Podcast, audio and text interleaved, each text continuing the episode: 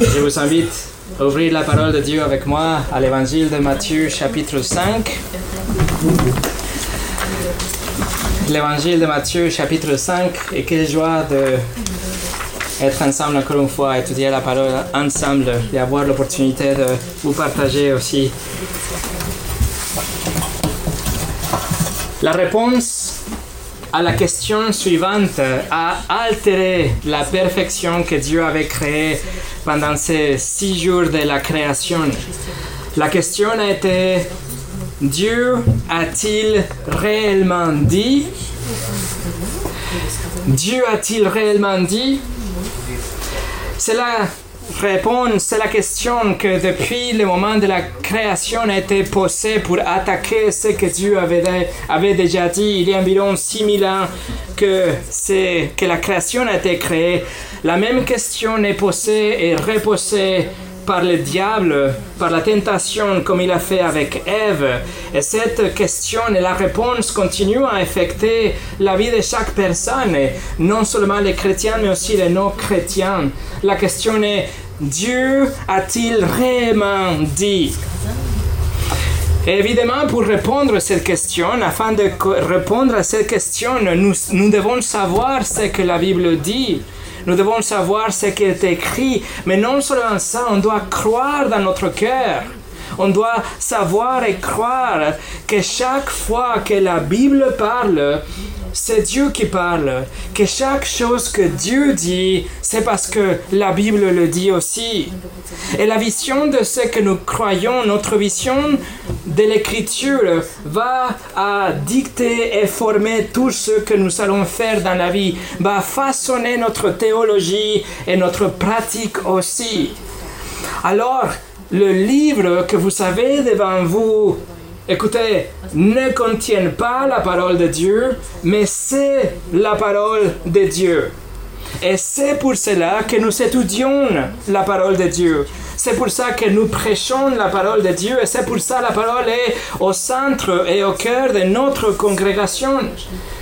Alors dans cette nouvelle saison ici à Les Chemins et avant de reprendre notre étude de la première épître de Pierre, ce que je voulais faire, c'est de mettre, euh, vous mettre, mettre devant vous la valeur de notre Bible, la valeur inhérente qu'on trouve dans la parole de Dieu. Et en particulier, ce que je voulais faire, c'est de voir la suffisance de l'écriture Autrement dit, je vais répondre à la question, est-ce que la Bible est-elle suffisante? Est-ce que la Bible, ça suffit? Ou nous devrons nous devons nous peut-être attendre aussi des, impressions personnelles ou, des messages codés que Dieu essaie de nous partager ou des panneaux de signalisation tout au long de notre vie pour pouvoir euh, prendre des décisions. Est-ce qu'on doit attendre des messages individuels ou avoir des sentiments de paix ou, ou de ne pas avoir la paix, des émotions, des portes ouvertes, des portes fermées, etc. Est-ce qu'on doit attendre de voix authentiques pour nous guider dans la vie? Ou est-ce que la Bible est suffisante? C'est ce que nous allons voir dans cette nouvelle euh, petite série qu'on va étudier ensemble. Est-ce que la Bible est suffisante? Néanmoins, aujourd'hui, ce que je voulais faire en guise d'introduction, je voulais voir avec vous ce que Jésus a dit par rapport à la Bible dans Matthieu chapitre 5. Cela va, cela va nous donner un aperçu général de la Bible. Et après, pour le reste de cette série, nous allons nous, nous, nous, plonger et focaliser sur la suffisance des Écritures. Et après, dans le dernier message de cette série, le cinquième message, nous allons voir comment nous pouvons mettre en pratique la suffisance des Écritures dans le processus quotidien de prise de décision. Par exemple, la Bible est suffisante. Alors, est-ce que la Bible me dit à qui je dois me marier? Est-ce que la Bible me dit quel travail je dois prendre, etc. Une partie pratique à la fin de cette série. Et alors je prie que cette nouvelle série sera un encouragement pour vous, que ça va renouveler votre révérence, votre appréciation, votre zèle pour la parole de Dieu, et aussi que vous serez équipés pour que la prochaine fois que la tentation vient vous poser la question, Dieu a-t-il réellement dit? Vous allez répondre avec audace et vous allez savoir quoi répondre à cette question. Voilà ce qu'on va voir, mais avant de commencer, on va prier ensemble. Seigneur, merci pour euh, l'opportunité, la joie d'étudier ta parole, le privilège de partager, de prêcher et aussi d'entendre la prédication de ta parole. Et Seigneur, aujourd'hui qu'on cherche de voir la valeur de tes écritures, s'il te plaît, aide-nous à être ici, à comprendre à laisser dehors toute distraction et à pouvoir recevoir pour grandir dans la sanctification, dans la persévérance, dans la zèle, dans notre service vers toi. Nous soumettons ce temps entre tes mains, nous, nous demandons ton assistance, s'il te plaît, au nom de Jésus. Amen. Le message d'aujourd'hui s'appelle La suffisance des Écritures, première partie, et le sous-titre est Les attributs. Les attributs. Et pour commencer, on va lire Matthieu chapitre 5, verset 17 au 19, que c'est un passage, comme on a vu avant le, le culte, que se trouve au cœur du sermon sur la montagne. Jésus est en train de prêcher devant des milliers de personnes et il a déjà dit les caractéristiques de tous ceux citoyens qui appartiennent au royaume de Dieu dans les béatitudes. Et après, il a donné l'influence qu'on doit avoir dans le, dans le monde en tant que sel et lumière au milieu des ténèbres. Et dans ces versets, versets 17 au 19, il va se concentrer sur la parole de Dieu. Alors regardez avec moi Matthieu 5, 17 au 19. Jésus dit, ne croyez pas que je sois venu pour abolir la loi ou les prophètes. Je suis venu non pour abolir, mais pour accomplir. Car je vous le dis en vérité, tant que le ciel et la terre ne passeront point, il ne disparaîtra pas de la loi un seul iota ou un seul trait de lettre jusqu'à ce que tout soit arrivé. Celui donc qui supprimera l'un de ses plus petits commandements et qui enseignera aux hommes à faire de même sera appelé le plus petit dans le royaume des cieux. Mais celui qui les observera et qui enseignera à les observer, celui-là sera appelé grand dans le royaume des cieux. Examinons trois faits aujourd'hui à propos de la parole de Dieu ici directement de la bouche de Christ. La première chose, la réalité des Écritures, suivie par les attributs des Écritures.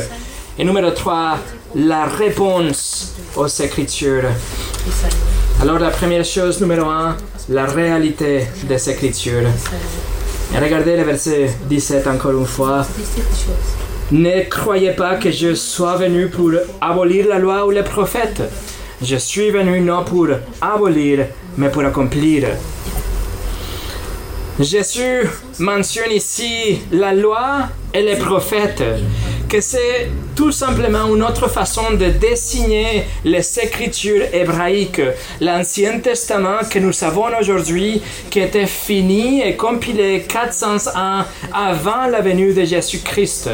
Ici, on parle de ces 39 livres que nous savons comme l'Ancien Testament aujourd'hui. Et Jésus commence pour préciser, pour clarifier que ce qui était dans l'esprit de tous ces gens, de tous les disciples, mais aussi surtout euh, dans, le, dans le pensée de ses ennemis, que l'idée qu'il était venu pour se débarrasser de la loi, qu'il était venu pour, pour euh, oui, pour euh, abolir, mettre de côté la loi et les prophètes, ce n'est pas le cas. Et c'est pour ça, c'était une accusation qui était apportée à Étienne, par exemple, dans Acte chapitre 6.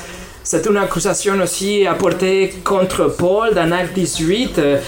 Il disait qu'il était en train d'enseigner quelque chose contraire à tout ce que Dieu avait déjà dit dans la Bible hébraïque. Cette idée était répandue dans les jours de Jésus et c'est pour ça qu'il commence cette section en disant Ne pensez pas. Il dit Ne supposez pas que je sois venu pour abolir la loi. Il dit, euh, il ne faut pas même penser à ça. Et il utilise le mot littéralement que ça veut dire démolir ou détruire ou démanteler une structure c'est le mot qui était utilisé pour faire référence au temple de Jérusalem, pour parler de la destruction du temple. Et Jésus dit, je ne suis pas venu pour détruire ou pour démolir ce qui existe déjà dans les écritures hébraïques, dans l'Ancien Testament.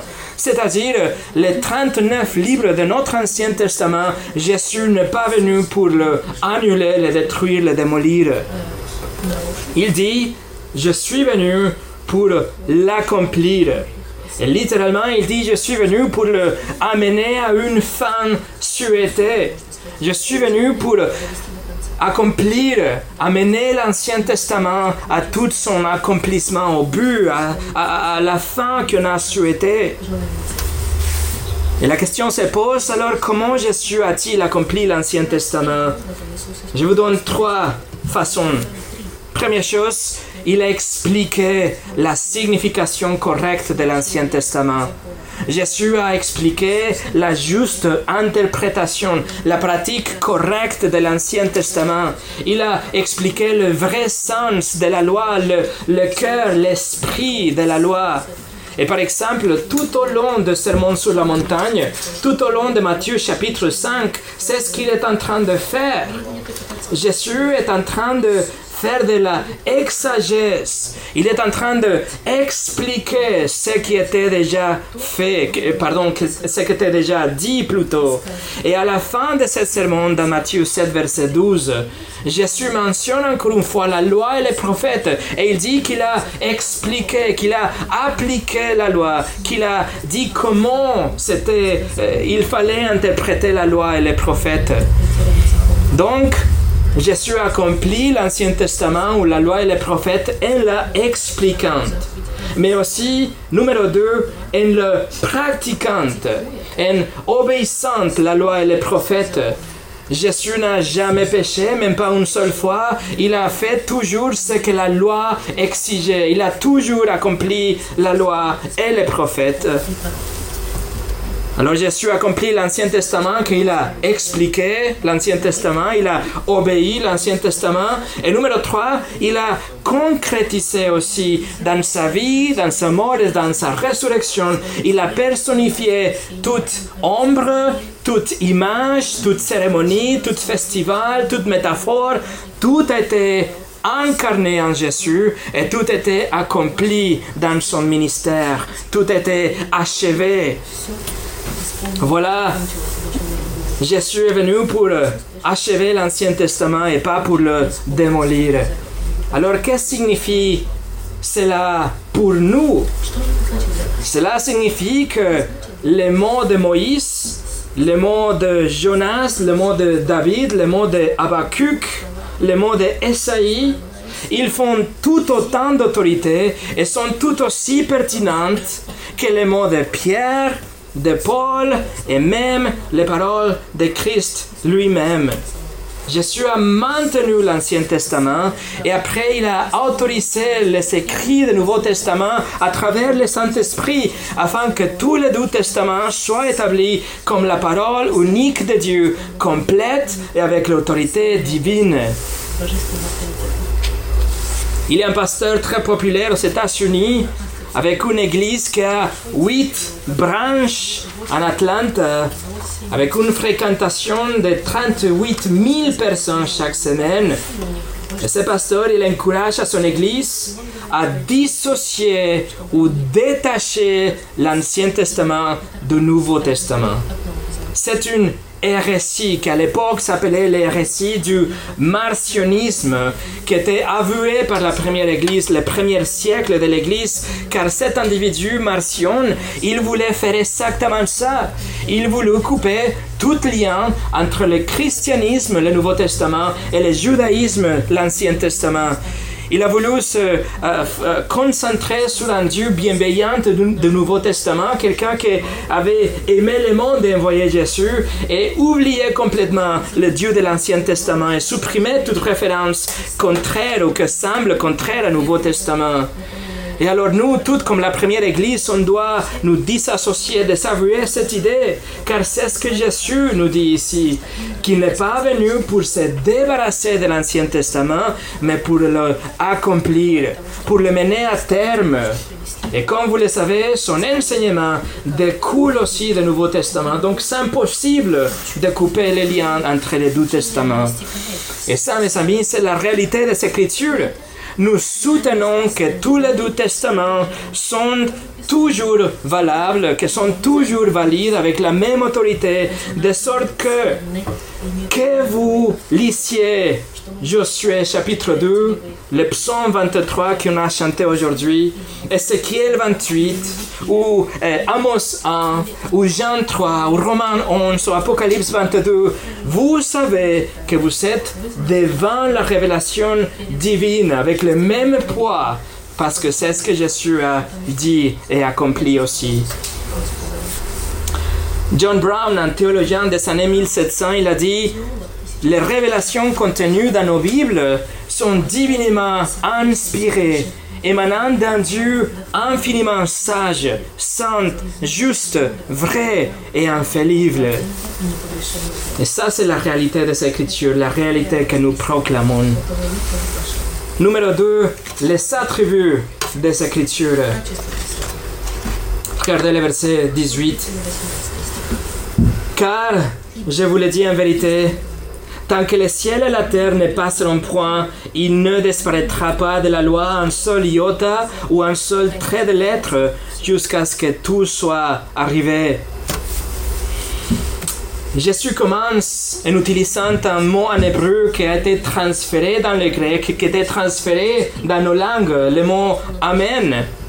Que ça veut dire vraiment? Ça veut dire voici la vérité. Ça veut dire ce que je vous dis, c'est vrai à 100%. Et Jésus utilise ça pour susciter une prise de conscience. Il veut nous dire quelque chose tellement important qu'il veut que nous soyons avec toute notre attention, que nous entendons ce qu'il va affirmer dans, le, euh, dans la phrase suivante. Et aussi, veuillez noter qu'il a abrégé la phrase de verset 17. En lieu de dire la loi et les prophètes, ici dans le verset 18, il dit juste la loi. Mais il est en train de parler de l'ensemble de l'Ancien Testament, juste comme Jean et Paul. Parfois, ils sont cités de psaumes et des prophètes, mais il appelait quand même toujours juste la loi. Alors, Jésus a dans son esprit, dans ses pensées, les 39 livres que vous savez dans l'Ancien Testament aujourd'hui, lorsqu'il fait cette déclaration tellement étonnante. Regardez, c'est incroyable le, verset 18. Tant que le ciel et la terre ne passeront point, il ne disparaîtra pas de la loi un seul iota ou un seul trait de lettre jusqu'à ce que tout soit arrivé. Mes amis, ne ratez pas ça. Ne laissez pas que la familiarité vous éloigne de l'importance de ces, petits versets. Dans, dans, une seule phrase, dans un seul verset, le Seigneur Jésus ici nous donne l'essence ou la substance de la Bible. Et nous pouvons tirer cinq attributs de la parole de Dieu d'ici. Tout d'abord, première chose, la parole de, Dieu est éternelle. Éternelle. Jésus dit, tant que le ciel et la terre ne passeront point. Et il est en train de parler de ce moment dans le futur, après le royaume millénaire, quand la création sera complètement détruite pour être recréée par Dieu. Et il nous dit, aussi longtemps que l'univers existe, les écritures seront ici. Ça veut dire que les écritures ne passeront jamais. C'est la même chose qu'il a dit dans Luc 16, 17. Il a dit, il est plus facile que le ciel et la terre passent qu'il ne l'est qu'un seul trait de lettre de la loi vienne à tomber. Jésus, Dieu dans la chair, il est en train d'affirmer qu'il est plus probable, qu'il est plus facile que tout l'univers entier échoue, que toute la création cesse d'exister, que l'écriture s'effondre ou soit démantelée. C'est incroyable. La parole de Dieu ne faillit jamais. Elle existera pour toujours. Et même si le cosmos s'écroule, la parole de Dieu demeure à jamais. Le psaume 119, verset 89 nous dit À toujours, ô Éternel, ta parole subsiste dans les cieux éternellement.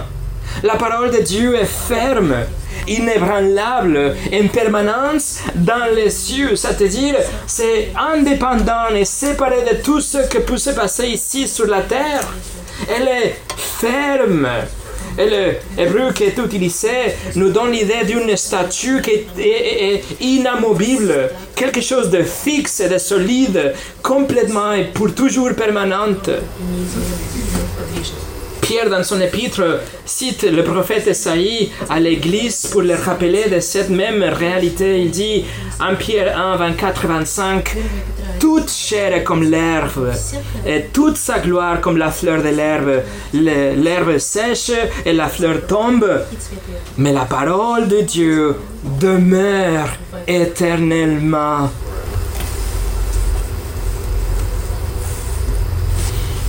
Et dans notre texte ici, dans Matthieu 5, Jésus fait référence à l'Ancien Testament, mais après, dans le chapitre 24, il affirme dans ses propres mots que ses paroles à lui portent la même éternité. Matthieu 25, 35, il dit, le ciel et la terre passeront, mais mes paroles ne passeront jamais. Et comme après Jésus a commissionné les apôtres, a écrit le Nouveau Testament, et le reste du Nouveau Testament euh, consiste également l'écriture, alors on peut savoir que tous les, les tous les écrits du Nouveau Testament portent le même poids et la même autorité et la même permanence que le reste de l'Ancien Testament. Pierre a appelé les écrits de Luc écriture dans 1 Timothée 5, Pierre appelait les écrits de Paul, l'écriture dans 2 euh, Pierre 3. Paul a dit qu'il fallait suivre les écrits des autres apôtres dans 1 Corinthiens 14, etc. Donc la Bible de couverture à couverture, de A à Z, est éternelle, a le même poids et est autoritative pour toujours. Comment on peut appliquer ça dans notre vie? Ça veut dire que nous sommes appelés à méditer, à enseigner, à étudier, à obéir la parole de Dieu tout en entière parce que Dieu, ce que Dieu a dit dans sa parole, ne changera jamais. Ce que Dieu a déjà établi ne passera pas et ne cessera jamais d'avoir l'utilité de Dieu. Voilà l'éternité de ces écritures. Deuxième attribut L'inspiration. L'inspiration. Verset 18, encore une fois, tant que le ciel et la terre ne passeront point, il ne disparaîtra pas de la loi un seul iota ou un seul trait de lettre jusqu'à ce que tout soit arrivé. Jésus fait référence ici à l'inspiration verbale de l'écriture. C'est ce que Paul écrit à Timothée. Toute l'écriture est inspirée de Dieu. Il s'agit de la doctrine de l'inspiration que vous connaissez et que nous allons aborder plus tard dans cette série.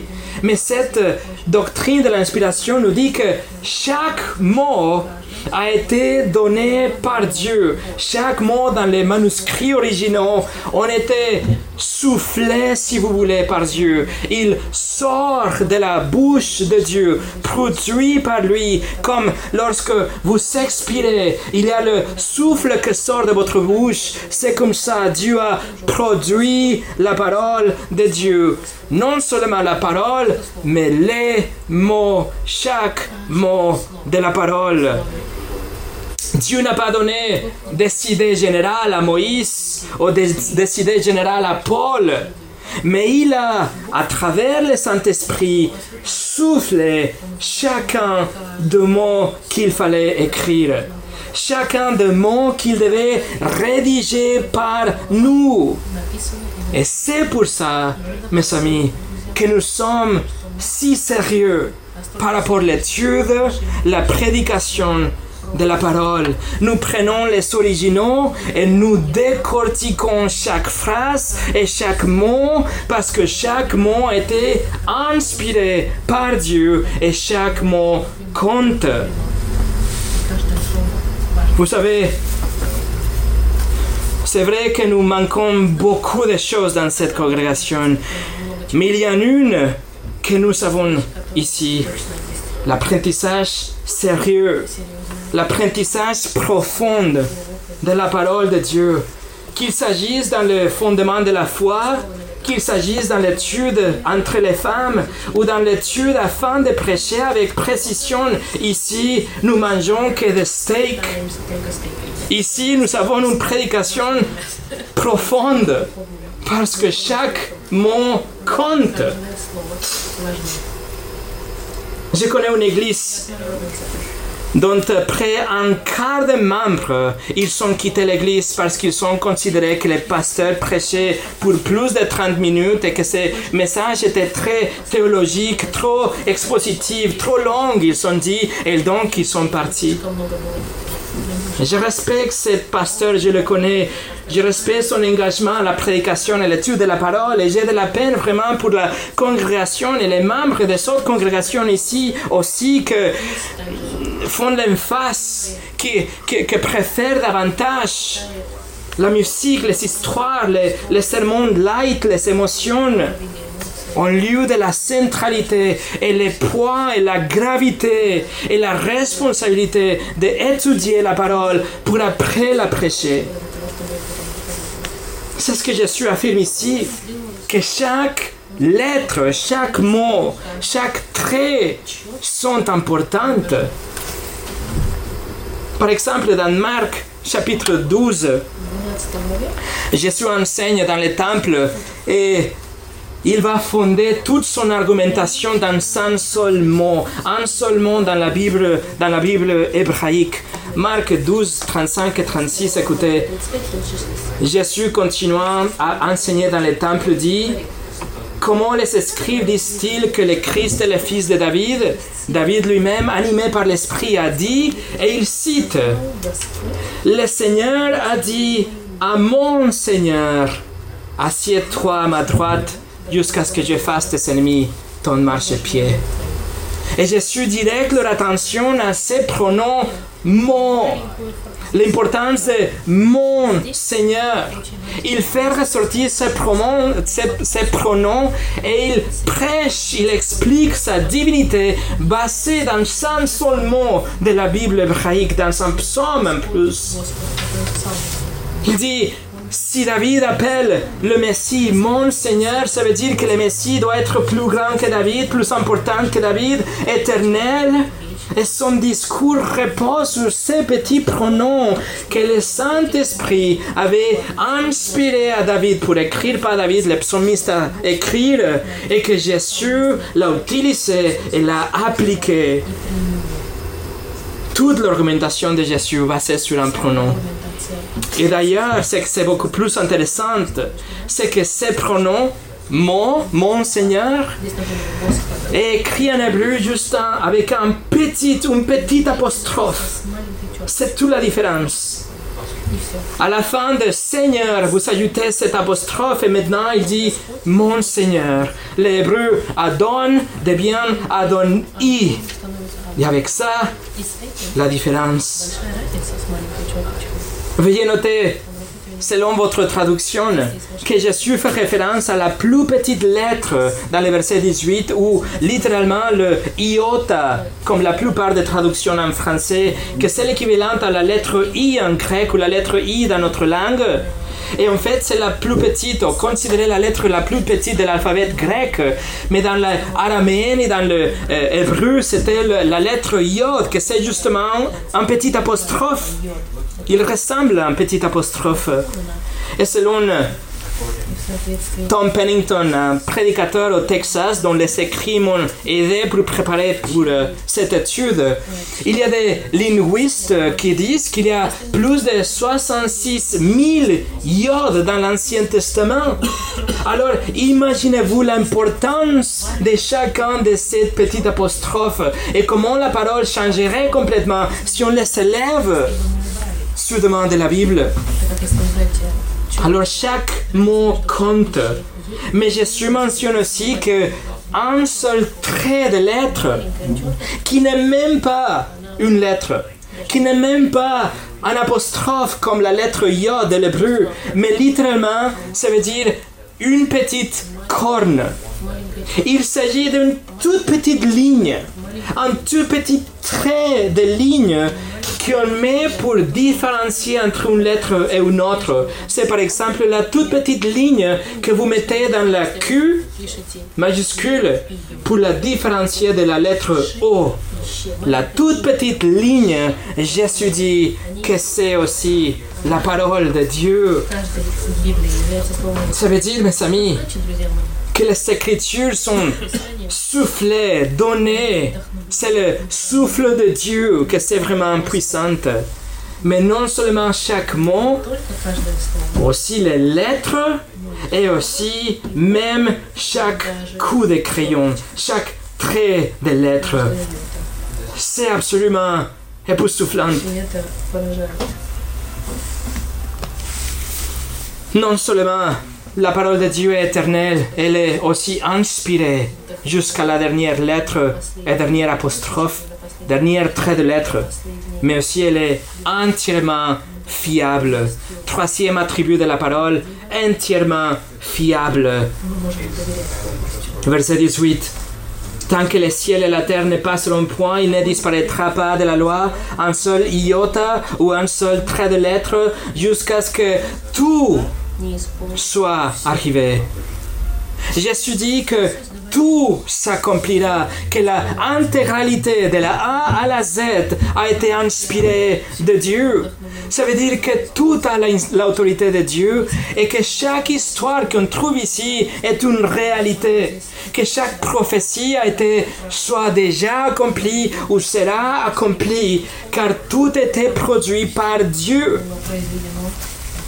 Tout Jésus a affirmé l'Ancien Testament. Il a cité directement de plusieurs endroits dans, le, euh, dans l'Ancien Testament. Il s'est référé à beaucoup plus d'autres. Jésus a affirmé la création de Genèse chapitre 1. Il a affirmé la historicité d'Adam et Ève comme les premiers humains. Il a affirmé leur mariage, le mariage entre un homme et une femme. Il a affirmé leur chute dans Genèse chapitre 3, le euh, meurtre de Cain dans Genèse chapitre 4. Jésus a affirmé la réalité de Noé, l'arche du déluge, la destruction surnaturelle de Sodome et Gomorre, la transmission des dix commandements à Moïse, le fait que Moïse a soulevé le, le serpent dans le désert. Jésus a affirmé et confirmé le ministère d'Élie et d'Élisée, la réalité du roi Salomon, la réalité de Jonas dans le ventre du poisson pendant trois jours, etc. Jésus a tout affirmé parce que tout est vrai et tout a l'autorité divine. Ça veut dire que toute la parole de Dieu est fiable et digne de confiance. Si le Seigneur avait une confiance totale dans l'ensemble de la parole, nous pouvons en faire de même. Ne pensez-vous? Ça veut dire que quand la science viendra vous présenter quelque chose de différent de la Bible, ou quand vos amis vont vous dire qu'il y a des contradictions à l'intérieur de la parole de Dieu, quand vous allez lire online qu'il y a une nouvelle théorie par rapport à la création, ou lorsqu'il publie de nouvelles soi-disant preuves de la évolution, ou qu'il y a un nouveau télescope qui permet de voir où Dieu vit. Vous devez savoir à 100% qui a la raison, qui dit la vérité et qui a tort. On doit le savoir à l'entrée, au début. Alors la Bible est éternelle, la Bible est inspirée de Dieu, la Bible est digne de confiance complètement. Et aussi numéro 4, la Bible est inhérente, ça veut dire sans erreur. Verset 18.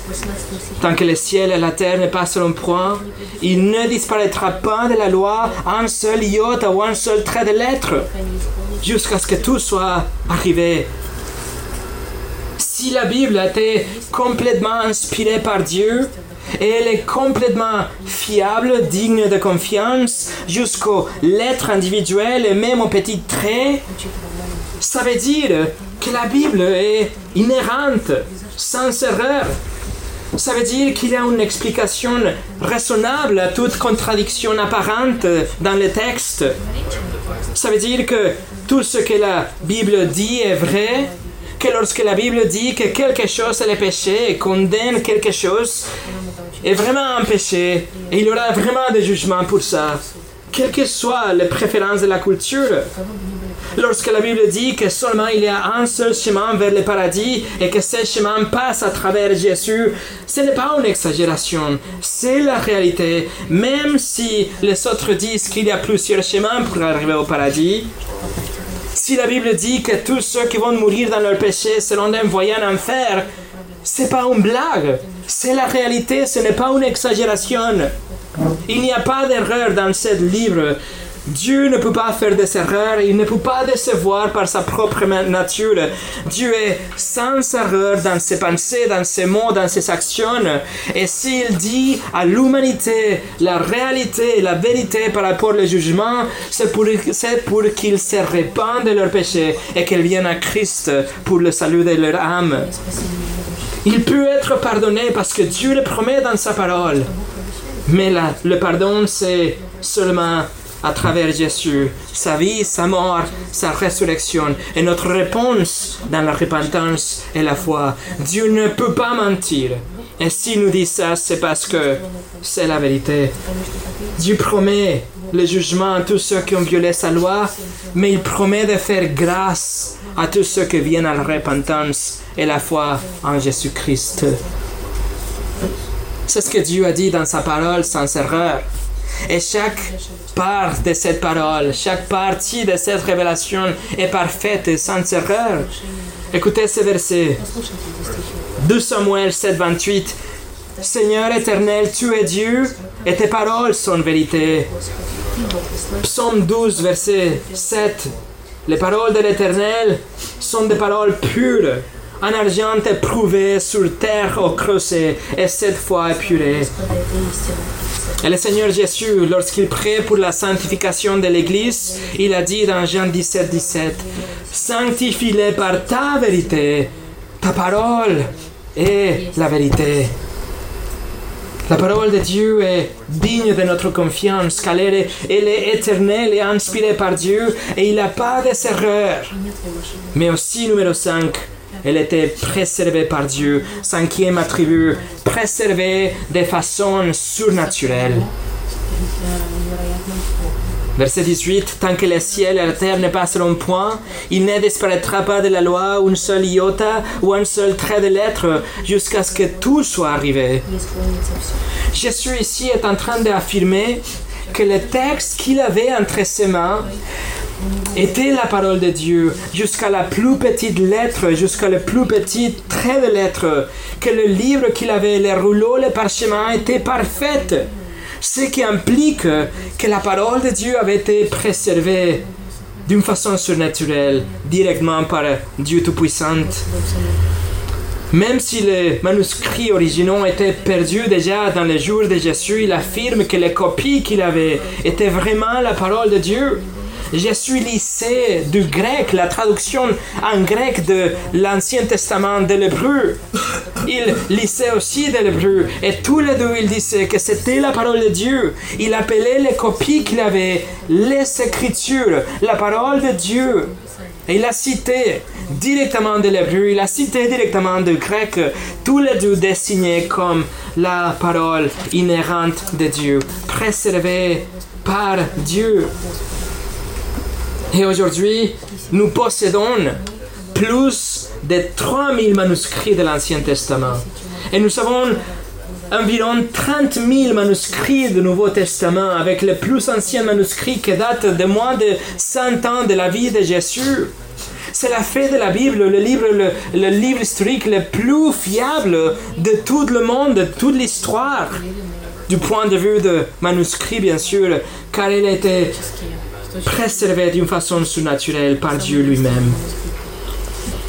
Voilà les cinq attributs de cette écriture que nous pouvons tirer de ces versets 18.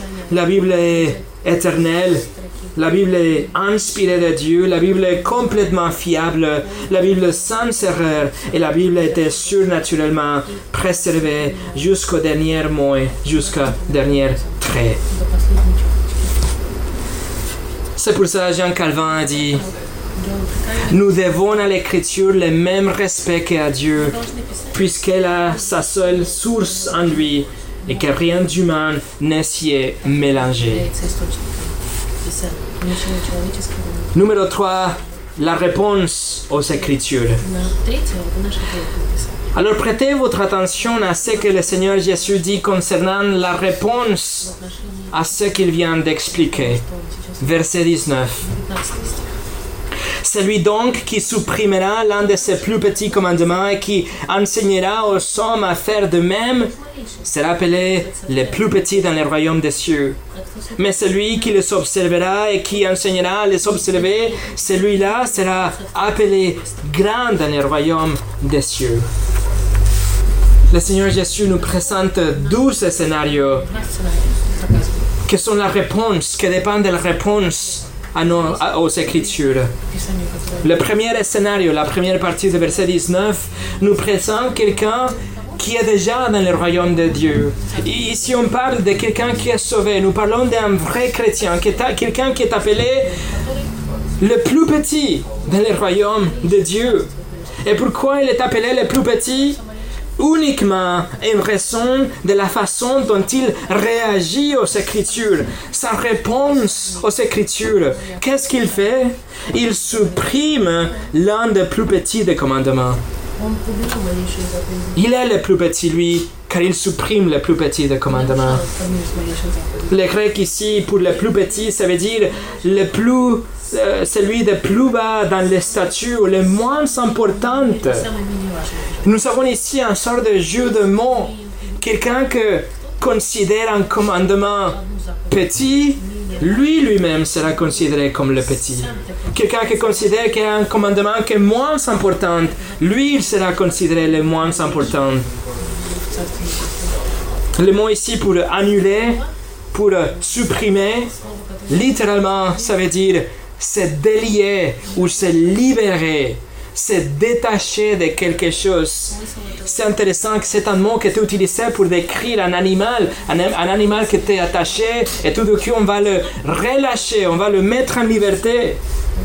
Et l'idée ici dans le verset 19, c'est quelqu'un qui va se délier ou détacher lui-même d'un commandement.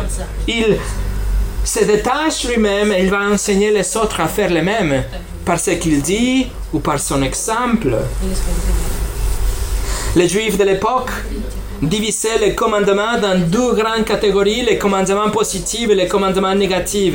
Les choses qu'il faut faire, les choses qu'il ne faut pas faire. Il disait qu'il avait 248 commandements positifs et 300 365 commandements négatifs. Total, 613 commandements dans l'Ancien Testament. Mais le grand débat qu'ils avaient dans leur esprit religieux était mais comment nous pouvons les classer? Quels sont les commandements qu'on doit vraiment suivre et quels sont les commandements qu'on peut laisser tomber? Il y a quand même 613 commandements, alors on va faire attention peut-être aux premières 5 ou 3, mais le reste, on va nous détacher de tous ces commandements. Ça, c'était le débat.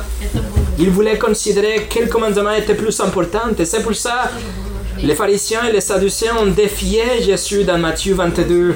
Ils viennent et ils lui posent la question Maître, quel est le plus grand commandement de la loi?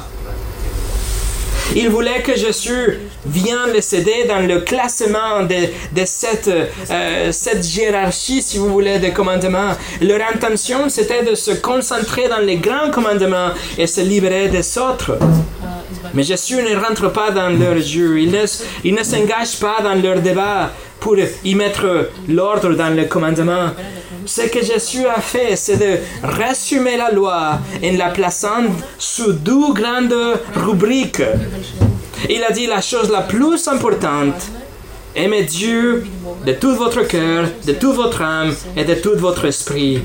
Et le douzième, il a dit, ensuite, aimer son prochain comme soi-même. Voilà les deux grands commandements, car de ces deux commandements, toute la loi découle. Les pharisiens voulaient faire attention à un ou deux ou trois, mais Jésus leur dit non, voilà les deux grands commandements, et tout le reste est là. Alors vous ne pouvez pas vraiment vous concentrer dans un ou deux? Jésus ignore leur évaluation et il donne ces douze, deux catégories car la loi reste dans ces deux piliers. Et en fait, si nous pensons qu'il y a des commandements qui sont moins ou qui sont plus petits, nous sommes en train de traiter Dieu et sa parole avec mépris. Nous sommes en train d'agresser sa sainteté. Nous sommes en train de dire que quelque chose que Dieu a dit n'est pas important. C'est pour ça Jacques, dans le Nouveau Testament, il écrit que si vous brisez un des commandements, c'est égal d'avoir transgressé toute la loi. Jacques 2, 10, quiconque observe toute la loi, mais pêche contre un seul commandement, devient coupable de tous. L'avertissement de Jésus ne concerne pas seulement les gens qui se détachent eux-mêmes ou essaient de minimiser quelques aspects ou quelques sections de la parole de Dieu, mais aussi qu'ils enseignent les autres à faire la même chose. Peut-être avec leurs mots, peut-être avec leur exemple. Ils sont en train de traiter la parole de Dieu avec mépris. Dieu exige des choses et vous vous détachez vous-même et vous entraînez les autres à vous suivre dans ce chemin. Voilà, mes amis, quelque chose qui donne vraiment à réfléchir. Que votre réponse à la totalité de l'écriture peut vous faire être considéré comme le plus petit, celui avec le plus bas dans l'échelle, dans le royaume de Dieu. Mais pour finir, nous avons le douzième scénario. Quelqu'un qui a une réaction opposée à la parole de Dieu, la douzième partie de verset 19. Mais celui qui observera et qui enseignera à les observer, celui-là sera appelé grand dans le royaume des cieux. Voilà le contraire. Quelqu'un qui prend la parole de Dieu et qui la garde, qui souhaite obéir et enseigner les autres à faire le même. Non seulement quelques parties de la révélation divine, mais l'ensemble de A à Z, comme la parole de Dieu le dit. Donc, euh, quelqu'un qui peut-être dans la culture, nous pouvons considérer qu'une section de la parole ou qu'un commandement ou quelque chose que Dieu a dit n'est pas vraiment important ou que peut être considéré moins importante. Mais Dieu dit non. Celui qui fait ça sera le plus petit. Mais celui qui prend la totalité de la parole, lui, il sera appelé grande. Vous voyez le résultat? Il sera appelé grand dans le royaume de cieux. Et le mot est traduit comme il sera supérieur en importance. Il aura une reconnaissance pour celui qui a gardé la parole de Dieu dans sa totalité. Le Seigneur Jésus promet ici l'honneur ou le déshonneur en fonction de votre réponse à l'écriture aujourd'hui. Est-ce que vous minimisez vous-même l'importance des Écritures? Est-ce que vous diluez certaines portions de la parole de Dieu? Est-ce que vous, par exemple, vous vous gardez, vous vous, sentez, euh, vous vous gardez de voler, par exemple, mais vous êtes OK avec le mensonge? Est-ce que vous gardez votre bouche de la blasphème, mais vous minimisez l'importance et la suprématie de Dieu, de, de, jour du Seigneur le dimanche, le sommet de notre semaine, le rassemblement du sang. Est-ce que vous obéissez le commandement, par exemple, de prier sans cesse, mais vous négligez le commandement de donner à l'église locale, quelle que soit la taille ou les besoins de l'église? Est-ce que vous partagez la bonne nouvelle de l'évangile, mais vous atténuez, quand même la réalité de l'enfer et du jugement Vous enseignez aux autres de ne pas tuer, mais vous permettez dans votre cœur et autour de vous la haine, le manque de respect, etc. Vous enseignez contre l'idolâtrie païenne, mais vous gardez des idoles dans votre cœur. La réponse, votre réponse à la totalité, l'ensemble des Écritures aujourd'hui déterminera la réponse de Christ à votre regard, à votre regard demain. Ça donne, ça fait réfléchir. Voilà mes amis, Qu'est-ce que vous allez répondre la prochaine fois que la tentation vous pose la question Dieu a-t-il réellement dit? Ça doit être simple. Si se trouve parmi les pages de ces 66 livres que nous avons aujourd'hui dans sept volumes que nous appelons la Bible, si on peut le trouver ici, alors notre réponse doit être oui, Dieu l'a dit. Et car la parole de Dieu est éternelle, et car la parole de Dieu est sans erreur, et car la parole de Dieu est véridique et digne de confiance de A à Z. Alors je vais le suivre. Alors je vais l'obéir. Je vais, je, je vais enseigner aux autres de le faire. Si Dieu l'a dit parmi ces 66 livres ici, alors cela me suffit. Il n'y a pas de débat. Nous sommes d'accord avec une seule chose. Ça, c'est la parole de Dieu. Et si Dieu l'a réellement dit, je peux le trouver ici.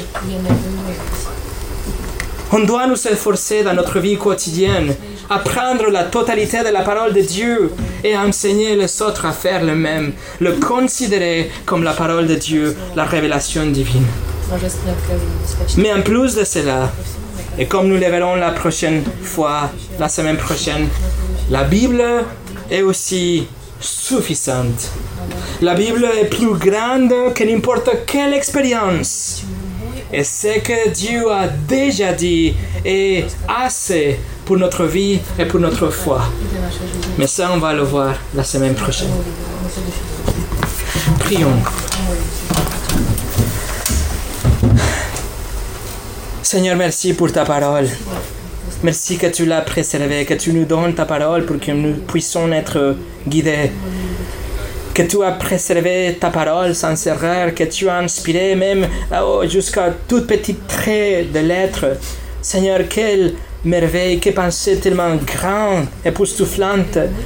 Seigneur, merci que nous avons ce livre aujourd'hui devant nous et mon désir, c'est que nous ici, dans cette petite assemblée, nous prenons la Bible, la parole de Dieu au cœur, au centre de nos vies et qu'on enseigne aux autres à faire le même.